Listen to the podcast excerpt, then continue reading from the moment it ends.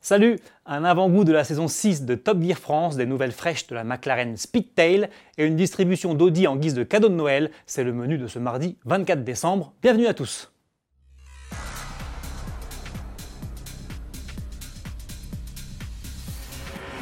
Double actualité pour la très attendue McLaren Speedtail. L'Hyper GT, qui s'annonce comme la McLaren de route la plus rapide jamais créée, vient d'achever son développement et d'entrer en production.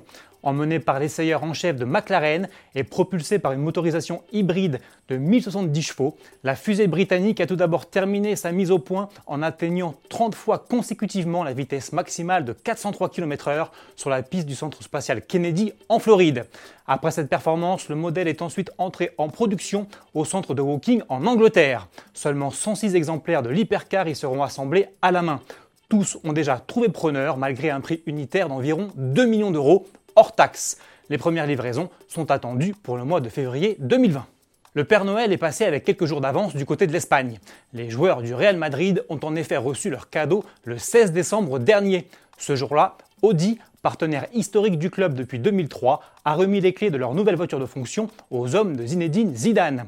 Si ce dernier a opté, comme Karim Benzema, pour une RS3 Sportback, la plupart des merengues se sont tournés vers un SUV, dont les Français Alphonse Areola et Fernand Mendy qui ont craqué pour le Q7. Le capitaine de l'équipe, Sergio Ramos, a lui reçu une Audi A8, tandis que le défenseur Raphaël Varane est le seul à avoir préféré le nouvel e-tron 100% électrique. En parlant d'Audi e-tron, sachez que le modèle vient de passer entre les mains de notre journaliste essayeur Cyril Biotto dans sa version haut de gamme 55 Quattro qui annonce une autonomie de 415 km. Extrait. Cet engin fait 408 chevaux, il fait aussi 664 Nm de couple, donc c'est des chiffres impressionnants.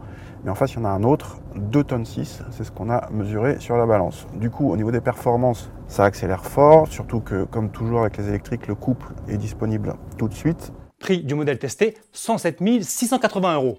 Retrouvez l'intégralité de la vidéo dans notre rubrique Essai. Pour finir, sachez que la nouvelle et sixième saison de Top Gear France est de retour ce jeudi 26 décembre sur RMC Découverte.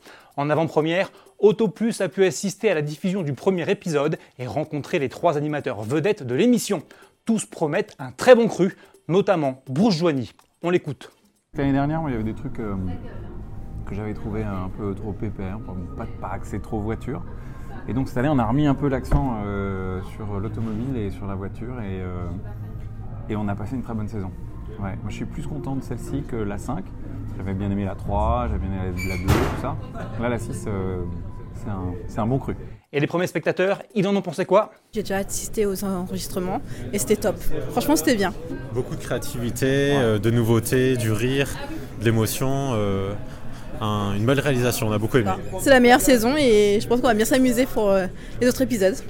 Au menu, notamment des invités de marque comme le pilote Esteban Ocon, des voitures de prestige telles la McLaren 600 LT et la Rolls-Royce Cullinan, des voyages à couper le souffle aux quatre coins de la France, mais aussi à Dubaï, en Autriche et en Écosse, et toujours des moments complètement déjantés et de franches rigolades. Début des festivités ce jeudi 26 décembre à 20h55 sur RMC Découverte, canal 24 de la TNT.